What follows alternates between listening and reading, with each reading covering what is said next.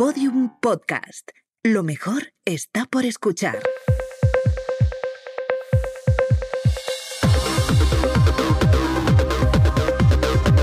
Saldremos mejores con Inés Hernán y Nerea Pérez de las Heras.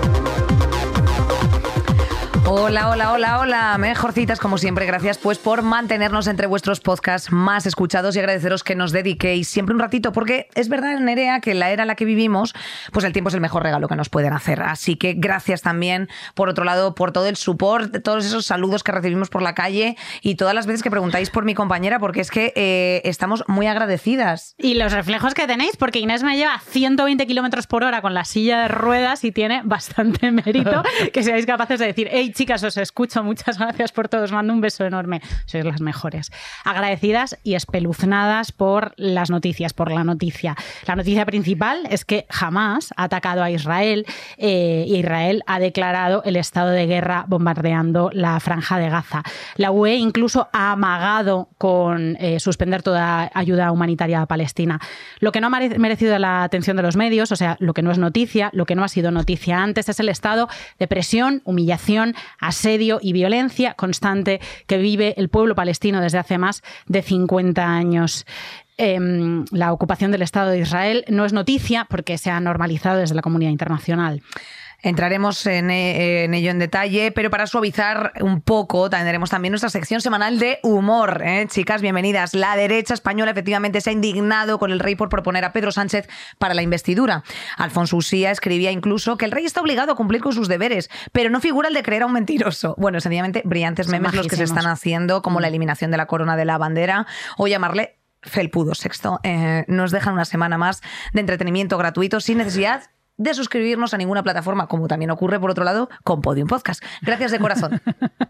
Le están dando fortísimo al editor de fotos, pobrecitos. Esta semana están eh, especialmente alterados porque huele a patriotismo. Esta semana es como la que nos gustaría tener todo el año. Una semana laboral corta, el jueves es festivo, es 12 de octubre y te hemos armado un tema ligerito, con muchas voces, con muchas amigas, sobre la gente que mira las tradiciones, no para torturar animales, sino, pues yo qué sé, para abordar ponerle glitter al manto de la Virgen, que es una cosa marica que nos encanta, hacer remezclas con música tradicional y, en definitiva, pues sacar lo bello y luminoso de nuestra España. ¡Ole! Nos hemos puesto españolas. bueno, llevamos españolas desde el arranque de temporada. Entiendo que estáis entendiendo el dress code eh, ya desde hace cuatro capítulos, pero bueno. Son listísimas. Eh, efectivamente. No sé si estáis preparadas, mejorcitas, porque nosotras tampoco. Vamos a arrancar lo que ha pasado estos días. Bueno, pues efectivamente Israel ha declarado el estado de guerra y ataca Gaza tras el ataque de Hamas. Eh, a primera hora de este sábado, el grupo palestino islamista ha lanzado un ataque sorpresa contra Israel eh, con hombres armados que se han infiltrado en localidades del sur del país y el lanzamiento de miles de cohetes desde Gaza. El ejército israelí ha respondido declarando el estado de guerra y bombardeando la franja. Hemos eh, querido hacer un breve resumen de contexto para, para ubicar a los oyentes, a las oyentas. Israel, ya sabéis, que se localiza en la Palestina histórica, lugar donde emigran los judíos bajo el lema de que es la tierra prometida del judaísmo. Todo ella arranca a finales del siglo XIX, pero a gran escala no comienza hasta los años 30 a consecuencia de la persecución nazi. La comunidad judía crece en tierra palestina y con ello crecen los enfrentamientos armados en el territorio. Para colmo, se firma una resolución por parte de Naciones Unidas reconociendo a Israel como territorio. Ahí va mi madre. Mientras Estados Unidos armaba a Israel, que iba invadiendo poco a poco mayor parte del territorio de la Franja de Gaza. Hablamos en este caso de más de 5 millones de refugiados en la actualidad expulsados de forma violenta y masiva por Israel. 5 millones. Actualmente en Gaza el dato está en que viven 1,6 millones de personas y para que os hagáis una idea, según Amnistía Internacional, el 38% de la población vive en situación de pobreza. La población de Gaza está integrada en su mayoría por personas palestinas que fueron expulsadas por la fuerza de sus hogares y sus tierras desde el 1948 en adelante, así como sus descendientes, y desde el año 2007 Gaza está gobernada de facto por Hamas, que es una organización que nos va a matizar ahora el, compañero que ha venido a explicar esto en profundidad. Eh, bueno, es una organización terrorista, es un gobierno que hay confusión respecto de lo que es este, esta agrupación. Eh, pero bueno, según algunas, según algunas instituciones internacionales, es organización terrorista. Esto también lo ha incluido la Unión Europea entre sus, entre sus líneas. Cabría preguntarse, por tanto, si la comunidad internacional, con su letargo y pasividad, es responsable de que una organización eh, sea uno de los principales, por no decir el principal actor en la defensa del pueblo palestino. Más aún si tenemos en cuenta que jamás tampoco tiene especial reparo en, en haber utilizado a su propio pueblo en muchas ocasiones.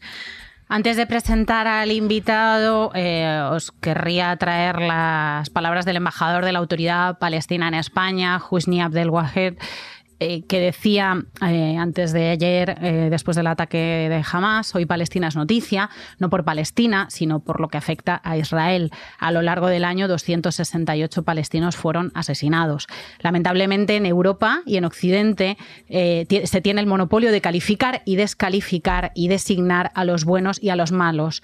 Lamento que de todos los líderes europeos ninguno haya hecho referencia a la ocupación israelí esto, más que lamentable, es ser cómplice de la ocupación. Es como aprobar que Rusia ocupe Ucrania.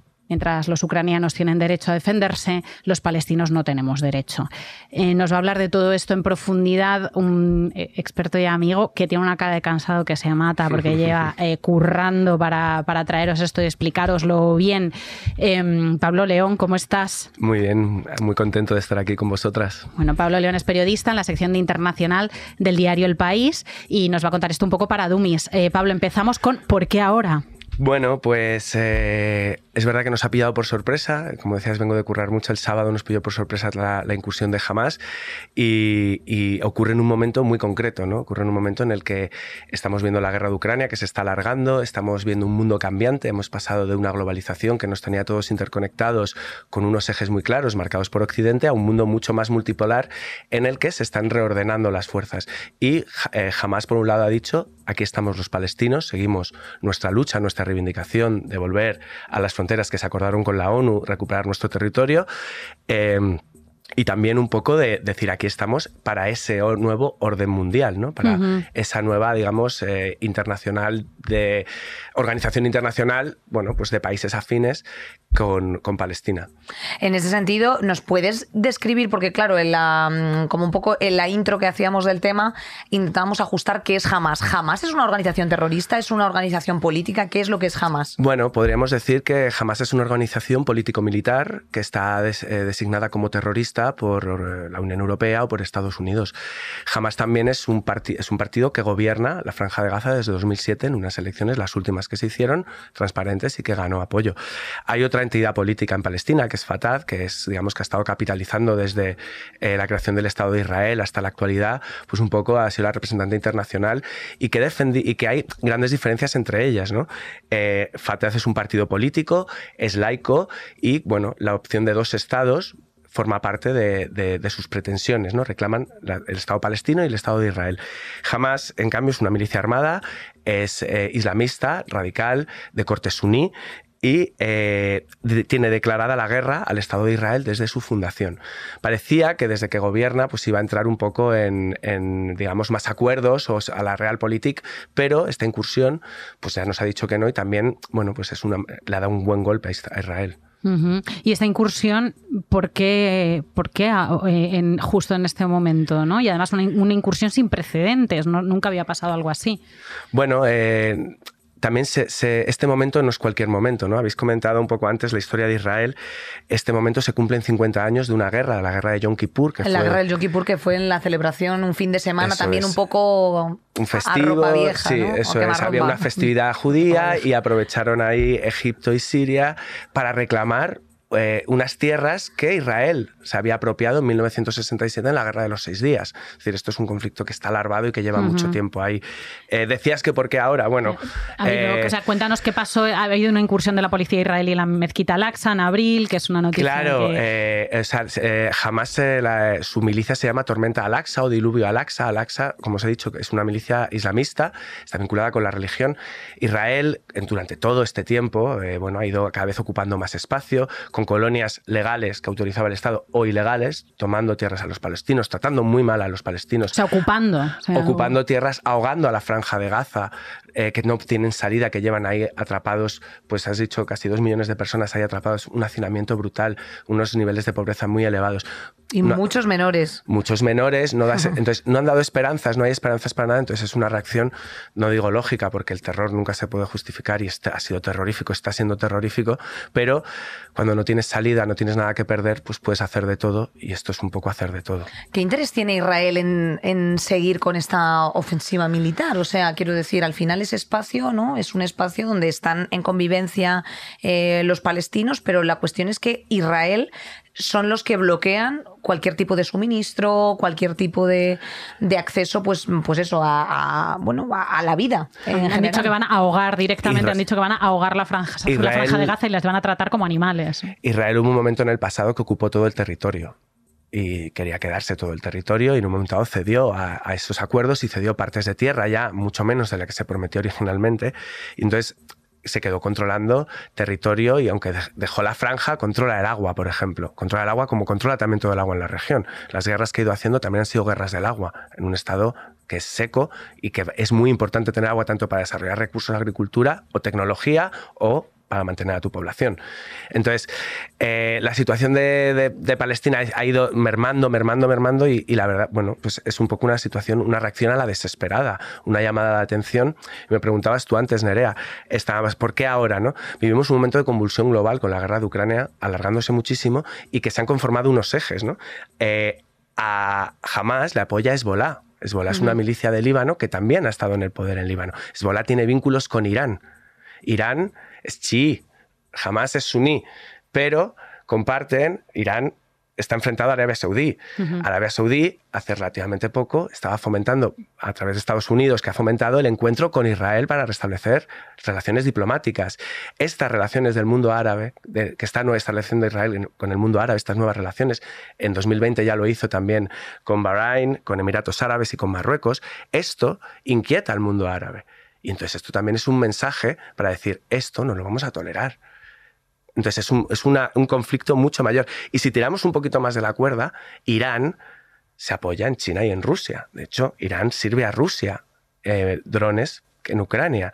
China y Rusia, si nos fijamos en, dónde se han posicionado, ¿no? podemos decir en los ejes, hay ejes que están a favor de Palestina, que os acabamos de decir, jamás Líbano, la Autoridad Nacional Palestina, Irán, eh, hay otro lado en contra, que digamos, que apoya a Israel, que es Estados Unidos, Reino Unido, la Unión Europea, eh, la India eh, también, y entre medias, entre medias tenemos China y Rusia, una posición tal, pero que también tienen sus propias relaciones con la India, con Estados Unidos, y con el resto de actores que están aquí implicados. Entonces, es una guerra en una zona local muy pequeña, pero Ucrania también es otra guerra en una zona local también pequeña. Nagorno-Karabaj acaba de pasar también un enclave también heredero de, los rescoldos de la, de la, Guerra Fría, incluso de antes.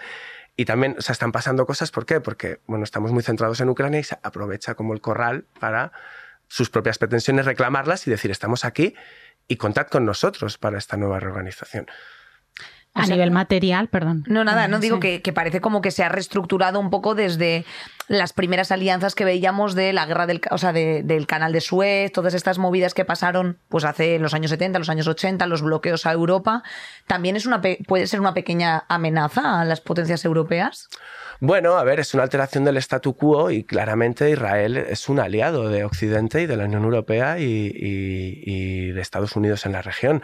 Entonces, cualquier cuestión, que Israel esté ahora en, esta, metido en esta guerra, pues eh, claro que no les interesa. Y luego, aparte, es una guerra muy espinosa por lo que estamos hablando, ¿no? Estamos hablando de sí, organización terrorista, eh, eh, mm, cosas muy graves, el terror, tal, pero estamos hablando de niños, de mujeres, de personas y de un pueblo que durante décadas. Sí, 5 millones de refugiados. Ha estado ninguneado, no respetado y entonces, bueno. Muy violentado y asesinado. Claro, entonces la violencia genera más violencia. ¿no? muertos este año a manos de, bueno, de incursiones israelíes. Hablabas de que Hamas está probablemente armado por Irán, pero Israel, por otro lado, eh, es un Estado tremendamente militarizado en el que el servicio militar es obligatorio para, todo el mundo. para hombres y mujeres. Para hombres y mujeres, exactamente. ¿Hasta qué punto? O sea, sabemos que Israel es un Estado eh, poderoso, militarizado, con el apoyo de las grandes potencias ¿hasta, ¿hasta qué punto está militarizado? O sea, estamos viendo un desequilibrio de fuerzas enorme. Bueno, Israel, digamos, desde su fundación en el 48 ha crecido en el conflicto, ¿no? Y se ha criado en la defensa, en el miedo, en el terror y en la protección, ¿no?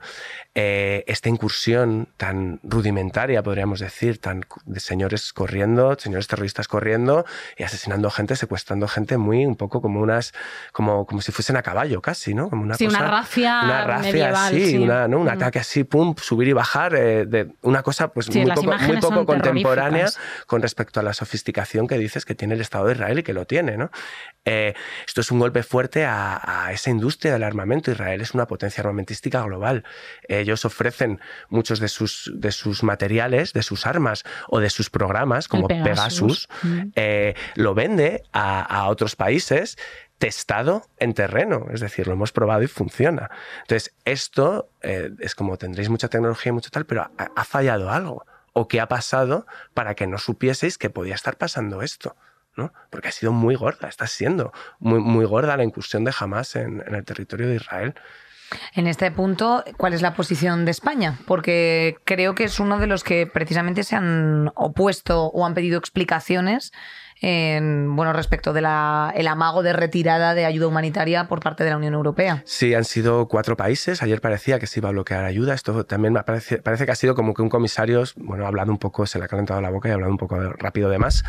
Eh, España se ha opuesto junto con Irlanda, con Luxemburgo y con Dinamarca y no se ha bloqueado porque, bueno, como el pueblo palestino, mm, la principal parte de su economía es ayuda. Sin ayuda humanitaria estás condenándolo a la muerte segura y a la desgracia más en momentos de guerra. Entonces, eh, yo creo que hay que diferenciar la ayuda humanitaria de la financiación del terrorismo, de la ayuda a una milicia o esto.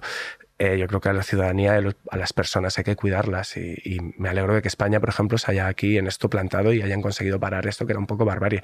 Y luego la posición de España es la misma que la Unión Europea, ¿no? Tiene una posición de solidaridad especial con el pueblo palestino. En España tenemos una relación muy cercana, bien por migraciones del pasado que, ha habido aquí, o por, por empatía, por cercanía.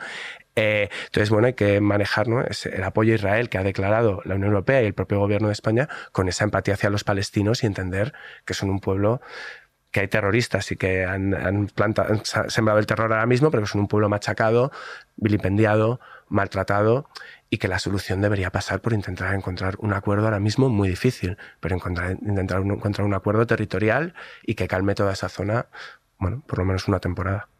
En todas, en todas las etapas del conflicto Israel-Palestina, de la ocupación israelí, hemos visto imágenes terroríficas. O sea, yo recuerdo de mi juventud esos telediarios y, y cuando cuando nos enteramos de la incursión de Hamas, oh Dios mío, la respuesta de Israel va a ser brutal. O sea, nos hmm. vamos a hartar de ver niños muertos en los telediarios, que es lo que, es lo que sucede en este territorio cuando estas cosas pasan. Bueno, afortunadamente en España somos muy conscientes, creo que hay una, eh, hay una conciencia y hay una educación y una pedagogía que se ha hecho sobre la posición del pueblo palestino, su vulnerabilidad, y el lunes hubo una manifestación masiva, muy, multitudinaria de apoyo al pueblo palestino. España a veces hace las cosas fetén y a veces eh, hace las cosas simpáticas, graciosas. Igual Pablo León, querido amigo, te puedes quedar una comentadilla que vamos a hacer sobre más cosas que han pasado de puertas para adentro. Venga, me quedo y con muchísimas gracias por todas tus palabras. Eh, lo has explicado fenomenal. Yo creo que las mejorcitas mm, lo agradecerán muchísimo. Te traeremos más porque esto desgraciadamente... Y porque, tía, es que esto es un conflicto que va mucho más allá que, claro, que la gente no se va a poner, eh, o sea, no se va a poner Biden enfrente de, ¿sabes a lo que me refiero? El primer ministro de Rusia. En primera línea de guerra, absolutamente. claro, Coño, que es va a ir a ver a Putin, ¿sabes? Ahí con esgrima. Entonces, claro, hay una cosa aquí que al final, bueno, pues los, los más damnificados, los más dañados, pues son y niñas, estos lugares. Que es importante también hacer un ejercicio de mirar para atrás y no confundir eh, judíos con sionismo. Una cosa es el sionismo de mm. derechas y otra cosa es la persecución el pueblo judío allá donde han estado. Hay una exposición ahora en el Prado que os recomiendo muchísimo sobre la construcción de la imagen del pueblo judío y su evolución y su persecución por la Inquisición y su expulsión, que bueno, nos ayuda a, situarnos un poco y a no, y a no hacer lecturas maniqueas de, conflictos que se están dando ahora y que necesitamos darle un poquito de contexto. Amén, dilo. Bueno, pues venga, un poco de risa para, des- de- para destensar toda la peli. desatascar. Eh, Felpudo VI, la derecha contra el rey. Tú ya sabes que Nerea, bueno, pues hay una mm, cuestión que está contemplada en la Constitución y es que el, el rey, después de que se celebren unas elecciones, pues tiene la obligación, por así decir, de seleccionar un candidato para que se, eh, em- no envista, sino invista, ¿cómo se dice? Bueno, para que se elija. Da igual. El caso está en que, evidentemente, en un primer plano eh, seleccionó al más votado. estar- Eh, embestido embestido. estaba. O sea, eh, Feijóo ha sido embestido y con un poco de suerte eh, Pedro Sánchez será investido. Efectivamente, que es dentro de un vestido, investido, efectivamente. Y, Travestido. eh, claro, travestido. Es mucho lío, chicas. Eh, entonces, bueno, pues claro, después de que Feijó no, o sea, y se le vote en la, en la cámara baja y toda la peli, pues no salga, que, está, que este hazme reír, pues ya lo conocemos todas, y que sirva un poco más para hacer un poquito más de propaganda política, que vergüenza, que no sé cuánto, Oscar Puente, todas las pelis que ya sabemos, pues surge esta segunda round two, ¿sabes? Sale una persona, eh, sale una, un simpático Oscar Matute Sí. con eh, así un Con cartelito. un cartel en bikini, y Exacto. cruza el ring, se hace Y la se- segunda, se hace la segunda intento ronda y a ver si ya... Felpudo sexto efectivamente pues tiene que proponer a, A ver si eh, bueno pues el segundo más ca- candidato más votado que es, Es una cosa que es- perro que tiene dos trabajos, ¿vale? El rey. O sea, Real tiene dos trabajos. Que Ahora, uno, uno es el 12 de octubre, serio que el es 12 de hacer octubre. así. Otro ha sido eh, graduar a su hija, que solamente ha trabajado, o sea, que solamente ha estado en esa especie de. O sea, tía, yo he estado en campamentos más largos que esa chica. Es que entró ayer y ya está fuera. ¿Ah, ¿Está ¿Ves? fuera? No, se iba a quedar Sí. tres años No, esta criatura. Pues, pues el otro día se celebró una graduación de algo. A lo mejor es que tiene que estar tres años más, pero ya por justo. Pero estaba de vestida de soldadito de pavía al segundo mes ya. Con, la, con la, el- la tira esa por debajo del labio Sí, que le es queda incómoda, fatal. Y además es que pobrecita está en nada rara. mala porque está ahora creciendo, entonces está, pues eso, como un po- está como rara, tía. Y, y la situación era El- terrorífica el porque ella tiene que estar no se lo han comprado, le han puesto los brackets de porcelana, en fin, todo un drama.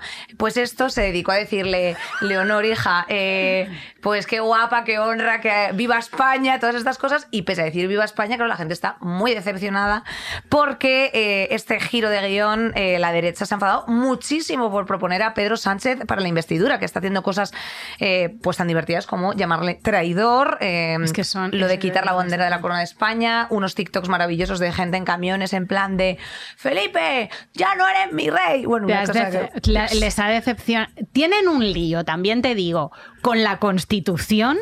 Eh, la amnistía está en la Constitución. O sea, chicos, lo de, ver- de verdad, de verdad, lo de la Constitución, a lo mejor hay que darle una vuelta antes de ponerse a hablar, porque, porque menudo cuadro, ¿no? Yo creo que usan la Constitución como pasapalabra. Es- no La- sabes algo. Constitución. Constitución. Sí, no, Contiene es como que la te quedas paralizado. Contiene. Con- No, Constitución. constitución. No sé si es Constitución. para Celso, si es paraguas, entonces diré constitución Todo el rato. en este momento. Eh, a ver. Se, se lían muchas. O sea, esto es, esto es lo que tiene, lo mínimo que tiene que hacer el rey, que es apenas nada. O sea, quedarse así mientras Yolanda, Yolanda Díaz le cuente lo que tiene que contar y decir, "Uf, joder, que pase el siguiente. Ya está. Mientras la derecha insulta a Felipe Sextos, Sextos, la extrema derecha va un poquito más allá. Porque ellos son, ellos tienen que distinguirse como sea, son unas attention horse. Atención, Jorge, que ya es que no tienen, no tienen ya ni, ni propaganda chula, la verdad. Me da un bajón. vinculan al monarca con una supuesta conspiración mundial Amo. globalista a la sombra de los objetivos 2030 eh, e intentan agitar A los a militares. los militares. eh, que señores. Que, Que nadie quiere trabajar, que, no exagerados, cosas. Qué exageración. No Os sé, llevéis todo al límite. Shh, tranquilas, Bueno. tranquilas. Unas flores de bajos hacen falta. Bueno, para empezar, Nerea, yo tengo que decir en dos líneas que yo este domingo actuaba en Zaragoza, eh, un sitio maravilloso para estar, y bueno, claro, justo coincide con el arranque de las fiestas del Pilar. Entonces, pues me dirijo a ese ave donde estaba saludando muy cariñosamente eh, Martínez Almeida, el cual se va a casar mm, dentro de poco con su prometida. los ritmos de los pijos, ¿verdad? 25 años menor. No, los ritmos de los kikos, eh, que es otro, claro, que si no, no puede zumbar. Entonces, bueno, la cosa está en que me, me dirijo, me dispongo, me entro en ese tren que era literalmente, o sea, yo no sabía dónde estaba. O sea, chicos, de verdad os lo digo, que eso era como una especie de tren carlista. El tren de la bruja patriotismo. Sí, era todo fans de España. Que, y entonces, ¿qué pasa? Que hago yo un stories y pongo de broma. Y pongo un- la canción de, bueno, el himno de España, ¿sabes? La canción La del himno de canción. La, España. la canción del himno de El España, remix que es el G. slow-mo. Exacto. Lamentablemente no es el slow-mo. Y entonces, claro, hace, de pronto suena como chan, chan. Y yo digo, ay, qué vergüenza, que vamos en un tren hacia Barcelona. Y la gente estaba con una sonrisa ahí en plan de, oh, esta es de las nuestras. Y dije, bueno, esto era, bueno, en fin, eh, muy fuerte, ¿vale? Ese momento. Eh, iban, pues efectivamente, por no, o sea, eh, incluso un poco... ¿Alcaldito iba también para allá? Iba el alcalde para allá, pero, Eh, pero iban recordemos, muy iba fuerte arengado, iban arengados un poco por Ayuso. Iban arengados por Ah, Ayu- claro. Ayuso, que se hizo un vídeo así como un poco de clínica Ivy, porque la tía la verdad es que ahí la tendrían que... Estoy un poco inquieta con el tema del No, no, eh, le- que dijo la siguiente frase, por la verdad, por la unidad de España, por la ley y el Estado de Derecho, por la libertad en Cataluña y España entera. Y Bueno, por la Constitución. Claro. Y por la hombre. Constitución. Constitución, sea lo que sea eso.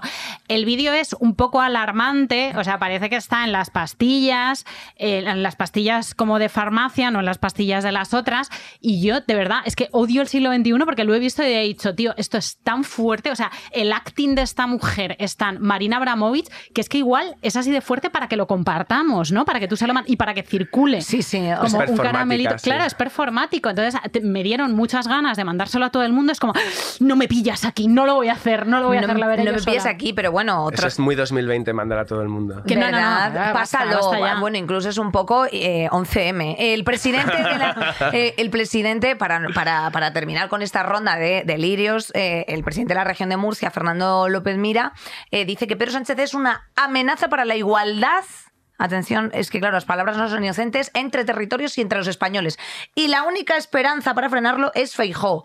LOL. En fin, bueno, LOL no lo puso, pero debería haber puesto. Eh, mire, le tengo que decir yo una cosa. La amenaza son ustedes, poniendo foco en cuestiones que no tienen impacto, eh, que- o sea, que, que no tienen el impacto que tienen, por ejemplo, los fondos buitres que admitís en las grandes ciudades. La amenaza eh, de la igualdad es donde se ve en las ciudades donde estáis gobernando ahora mismo. No facilitáis plazas públicas a los menores en las escuelas.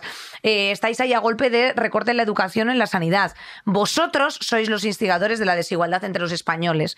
No eh, ninguna cuestión que tenga que ver con el debate. Por el amor de Dios. Eso es lo único que tengo que decir. Pues muy bien dicho, hermana. Es que igualdad ahora no, no se les cae de la boca. Entonces hay que pararlo como sea. Te has quedado planchada. no, no, es que, te- es que voy a buscarles en, en internet. Mientras te, mientras te despides de. Pablo, voy a poner en Word Reference eh, sinónimos de igualdad. Y los vamos a ir contando. Parecido, simetría, coincidencia, semejanza, conformidad, Las identidad. políticas pare- de simetría me encantan. las políticas de simetría, las políticas de ecuanimidad, de homogeneidad, de afinidad, de empate, en fin, utilicen otra palabra. Compañero, muchas gracias. Te volveremos a traer. Eh, Claro. amiguitas que estáis ahí, vamos al tema del día. Nos lo hemos preparado. Increíble. El tema del día. Pues ese mismo es, efectivamente. El año pasado que teníamos una, ojo, teníamos unas músicas un poco más chusqueras, ¿eh? pero este año es que es una, es una maravilla. Vamos Debería ser el mejorando. himno de España. Va- Debería ser el himno de España, efectivamente, este bacalaete que nos hemos puesto aquí. Bueno, pues en la víspera del 12 de octubre el año pasado eh, hicimos un programa que se llama Patriotarados, que os lo habéis escuchado ya todas, si no revisitadlo, y ahí hablábamos del auge de la ultraderecha, que aprovecha unos instintos bajísimos que tienen que ver con el sentimiento, más bien el sentimentalismo nacional, el fetichismo geográfico españolista, lo español entendido eh, como un contra todos los demás, sobre todo contra catalanes y vascos, la nostalgia por unos tiempos pasados en los que no existía el feminismo, los maricones estábamos todas en el armario, nadie, cri- nadie criticaba a los toros ni a los ricos y no existía lo que ellos llaman corrección política y que no es más amiga que civismo básico, queridos.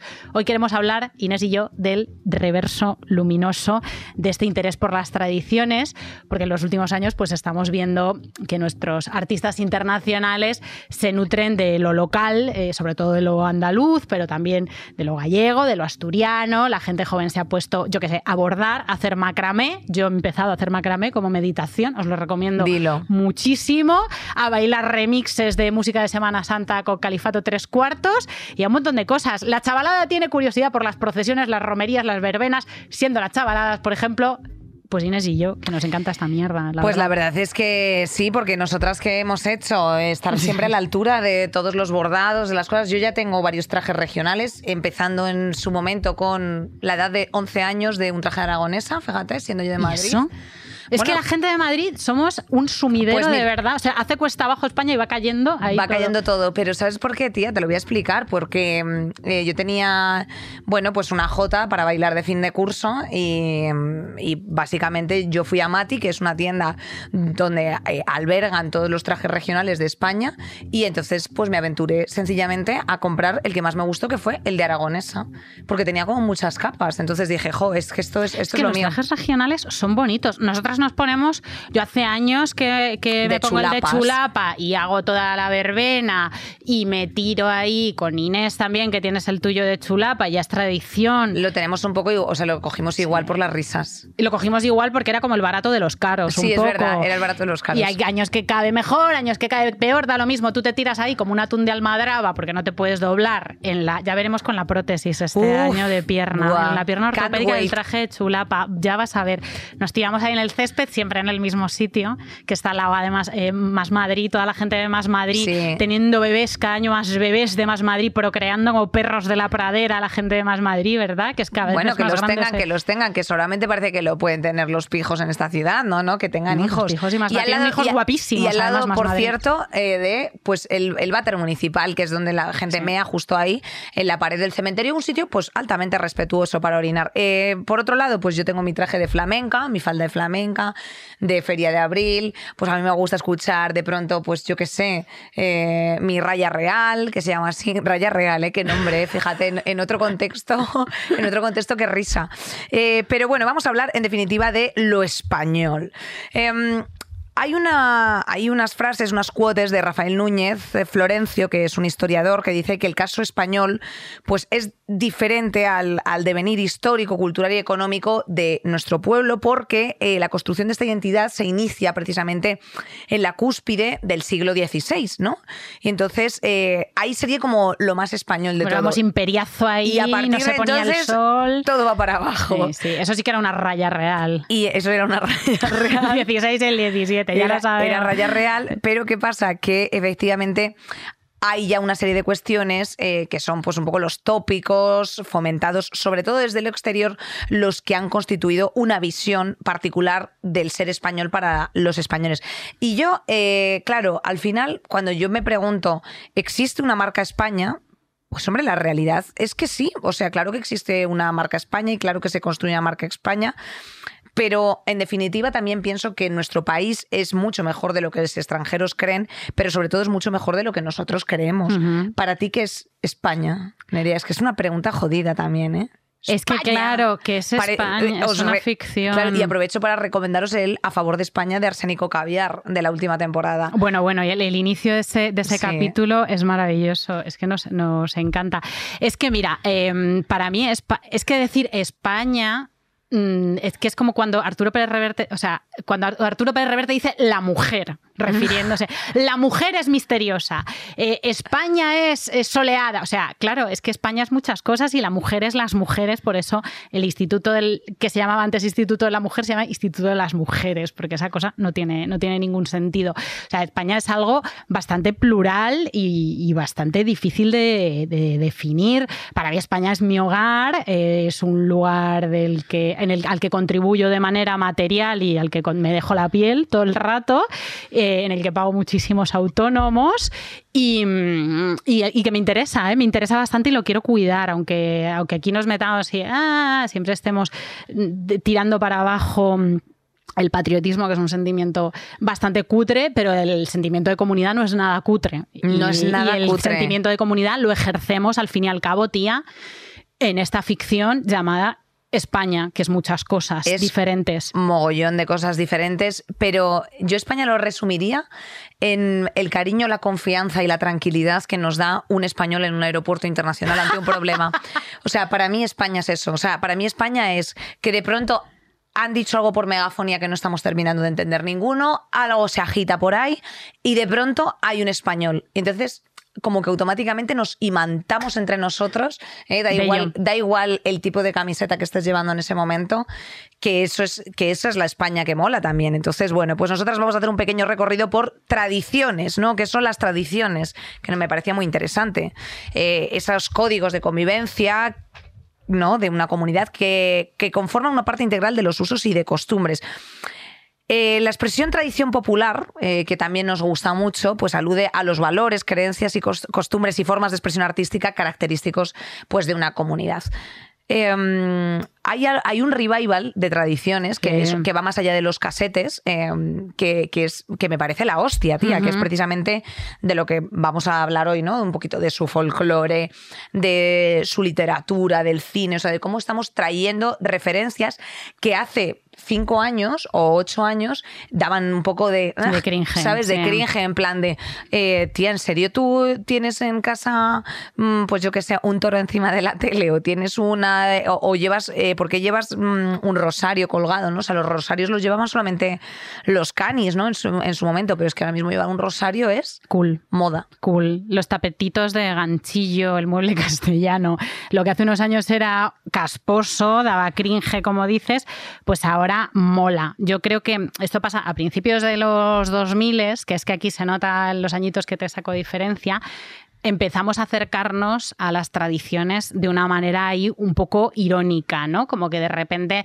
te hacías una virgen, te cortabas una camiseta y te imprimías una virgen en glitter, eh, te hacían gracia las folclóricas porque te parecían kitsch, pero en los últimos años el interés por lo español, sea lo que sea eso, eh, que luego lo hablaremos, es como que, no, que ha dejado de ser un chiste, es algo bastante real, es algo bastante, bastante rico, bastante molón, bastante mm, interesante que, nos, que además nos toca, nos toca muy, muy adentro y que nos estimula. Eh, lo flamenco, lo gallego, lo asturiano, la romería, el velatorio, el zapateado, llamar a tu hija María Dolores y los, los, diferentes ingredientes de España que ahora estamos utilizando, están utilizando muchos artistas que se han internacionalizado como una mina de la que sacar pues un montón de belleza, ¿no? Los creadores. Eh, estaréis pensando seguro en el amigo Rodrigo Cuevas. nos chifla. le queremos muchísimo. Amo. En los premios, en los premios Arcoiris dijo una cosa preciosa que fue cuando pasó la masacre de Melilla.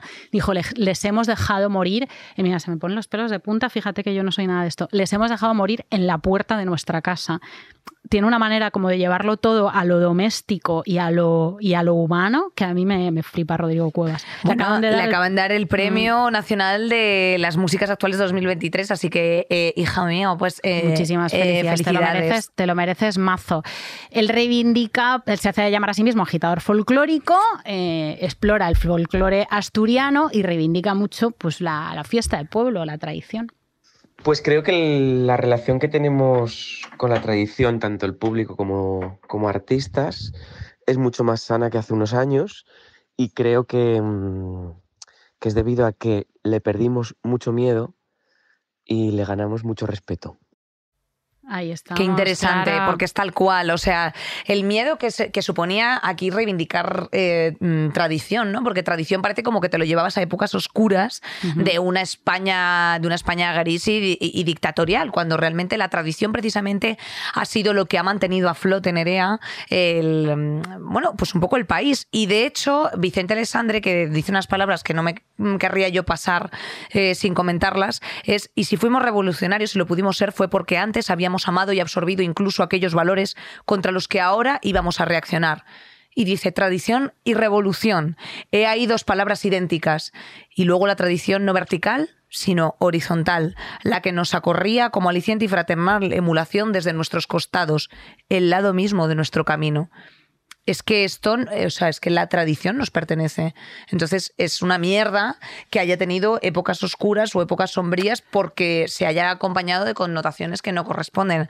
Así que gracias precisamente a los Rodrigos Cuevas, a pues Silvia Pérez Cruz, a las Tansugueiras, a Zetangana a cruda, o sea, gente que han eh, relacionado su arte eh, con algo, con una apuesta que también puede no, que puede no ser tan masiva. O sea, la gente que canta, que canta en, en, otro idioma, o sea, pues como pueden ser, eh, yo qué sé, siempre pongo un ejemplo porque son amigos, La Fúmiga, ¿no? Que cantan en valenciano. Pues eh, claro, al final eso tiene un riesgo comercial muy distinto, pero no obstante apuestan por ellos. Yo personalmente aprovecho para recomendar La Palazuela, eh, colectivo Panamera, que también son maravillosos. Lorena Álvarez, Lorena Álvarez es lo más. Lorena Álvarez es lo más. Y eh, Califato, mencionabas tú Califato 3x4. Es que no siempre, siempre digo 3x4. Yo digo 3 cuartos y no sé si lo digo bien, la verdad. Yo creo que es 3x4. Lo llamo Califato. 3, tres cuartos, dicen ¿Tres por ahí. cuartos? Ah, bueno, pues eso, que nos lo dice Bea. Que, oye, por cierto, nunca decimos Bea, Nico, Lourdes y, y Blanquiño, que están siempre detrás de ahí. O sea, les damos las gracias como una gracia sucinta, pero bueno, que ahí están. Blanquiño, este programa te lo dedicamos, que estás Es verdad que está malito, que, tiene- estás le han quitado un menisco. Es que, madre mía, tenemos una, un- unos líos de piernas, con las chicos. piernas. Bueno, pues recuperando precisamente un poco esto, es que se ve la música y la forma de disfrutarla, Nerea. Tú ya sabes que yo soy melómana, pero a muerte. O sea, me gusta a mí un concierto más que yo que sé. Eh, pero hay una parte en la que nos gusta especialmente la música que reconocemos.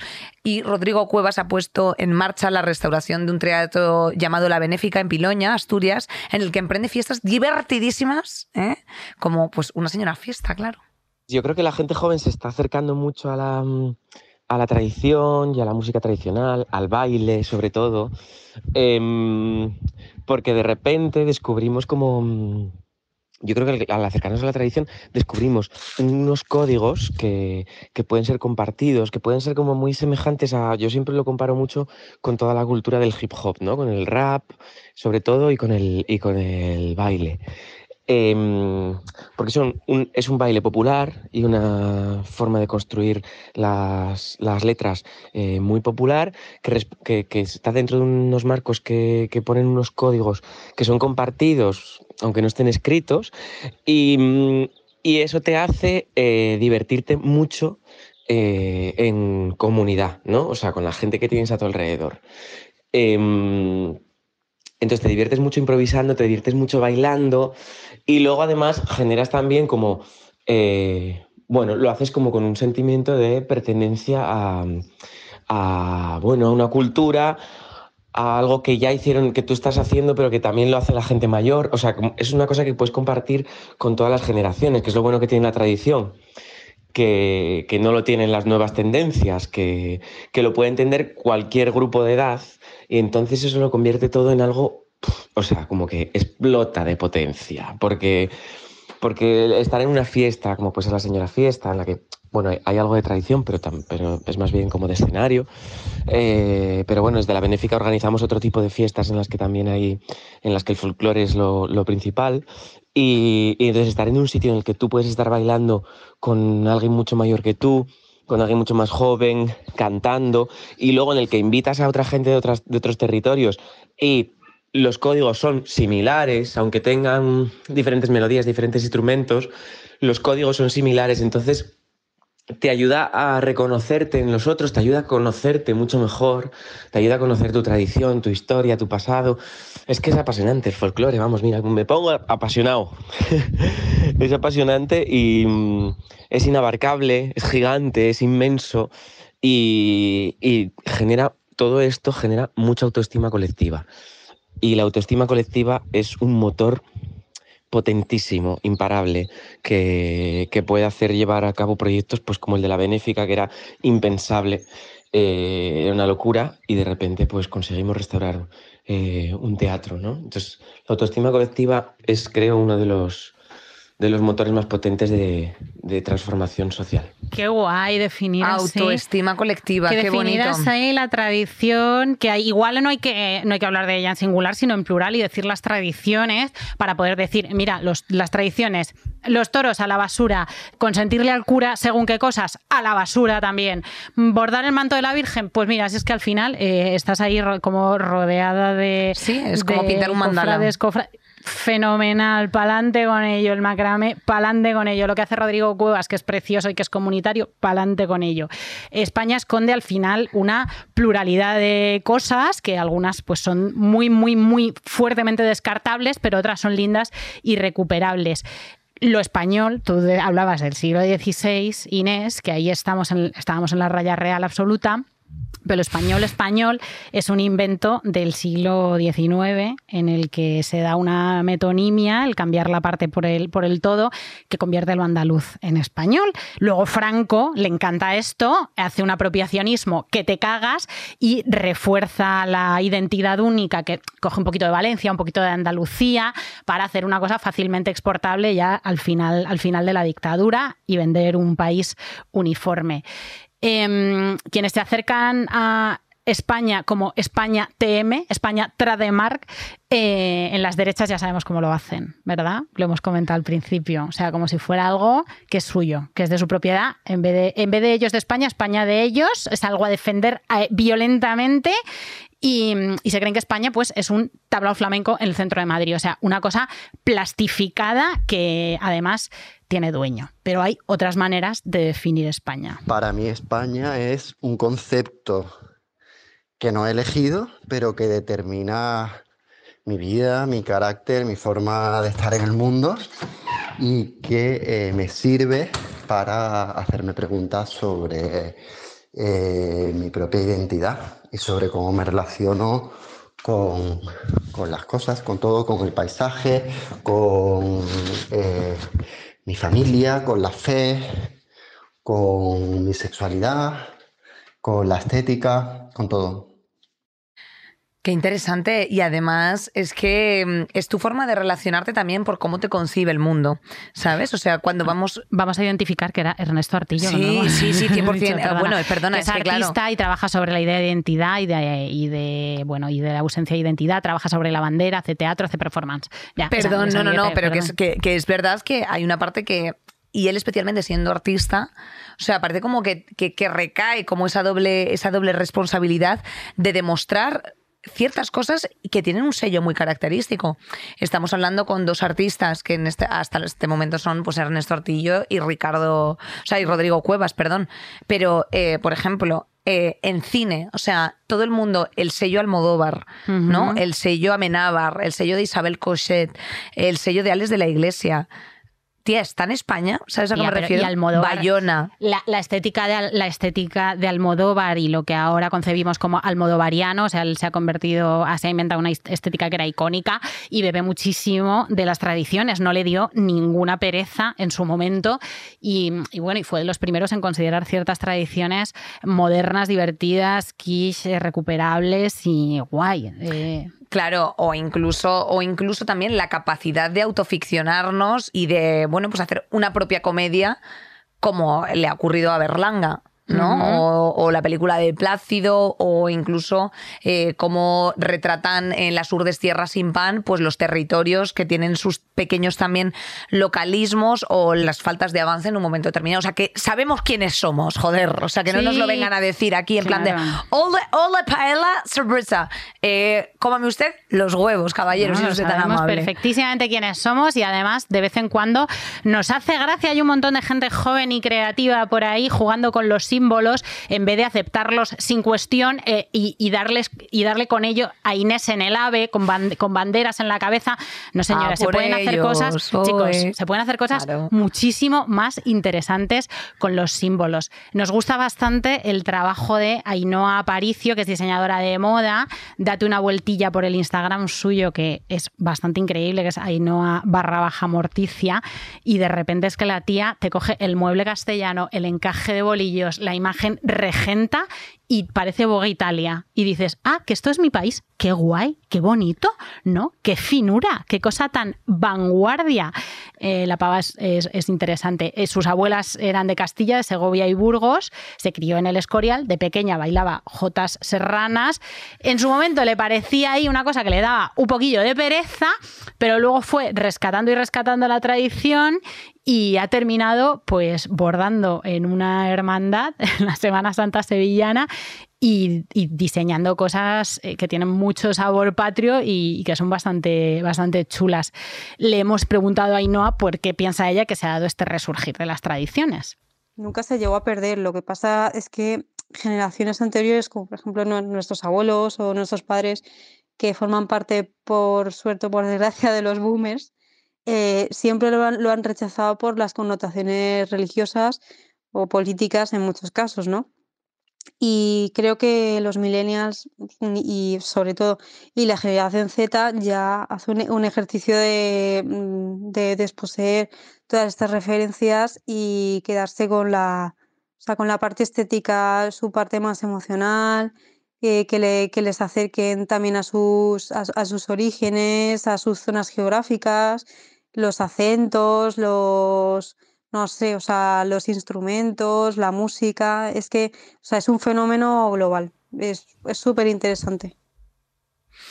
Pues sí, eh, la verdad es que es un fenómeno global, es muy interesante y además em, es, es, muy ampliable, muy transversal a todo tipo, por así decir, de, de espacios, ¿no? Porque también estábamos viendo, hemos comentado cine. Eh, y también podemos mencionar pues gente que ya, sobre todo muy jóvenes, Ana Pacheco, eh, Andrea Abreu, me comentabas tú también Elisa Victoria en, Voz de Vieja. En Voz de Vieja habla mucho. Eh, precisamente cómo ya se ha perdido también un poco el. O sea, igual que ha habido una tendencia, ¿no? En los 80 o en los 70 a hablar de las grandes ciudades, de las grandes urbes, como de romantizar todo eso, pues en Panza de Burro precisamente se utiliza un dialecto de Canarias eh, muy concreto, cerrado y está escrito el libro completo así. En Listas Guapas Limpias de Ana Pacheco, precisamente eh, te llevas lo, bueno, pues como lo costumbrista, por así decir, no en plan romantizado de, eh, de mm, mirada de zoológico, sino en plan como un poco desde el Cora, eh, porque al final es lo que son las casas. O sea, quiero decirte, cualquiera de los pisos en los que estemos viviendo nosotras ahora mismo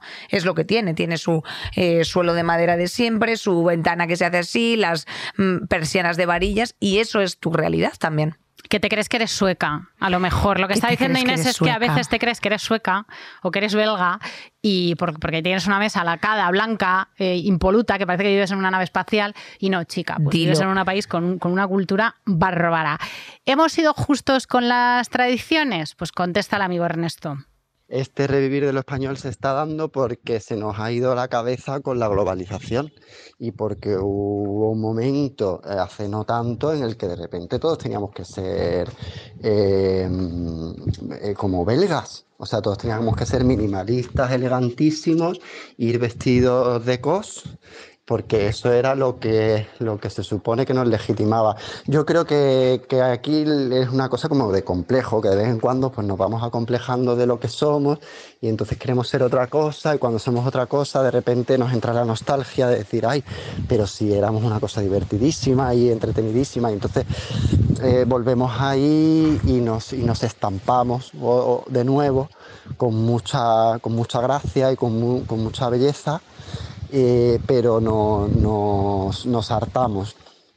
Es como la familia. O sea, tú cuando no estás con la familia dices, hay que ver con la familia tan bonita que tengo, ¿no? Y, lo bien que, lo pasamos y, lo que nos queremos. Y luego cuando llevas con ella más de un rato, pues no la puedes soportar. Y dices, mira, yo me meto a tu casa, voy a inventar otra cosa y me voy a ir de aquí. Y entonces, pues al final acabas eh, componiendo eh, Suspiros de España. Eh, y, y, es que es la verdad. y, es, que es la verdad, totalmente. sí, pero bueno, porque también yo creo que el carácter español es, eh, o sea, tenemos un, tipo de personalidad que nos gusta mucho eh, vivir siempre como en, una especie de nostalgia que no existe. O sea, en nostalgia de lo antiguo, en nostalgia del futuro, incluso aunque no haya ocurrido todavía nada, en nostalgia de lo que estás todo el rato dejando, en, en pena de lo que va a venir. Pero a la vez con mucha alegría. O sea, es una nostalgia alegre, lo cual es como un poco antitético, pero es una realidad. Eh, a mí me gustaría decir como en dos líneas que, aparte de lo que hemos comentado al principio, que nos percibe mejor de lo que nosotros queremos, España está eh, muy apreciada por sus productos culturales, em, pero además, eh, sobre todo a nivel euros, es el quinto exportador mundial de productos mm, audiovisuales, detrás de Canadá, Estados Unidos, Reino Unido y Francia.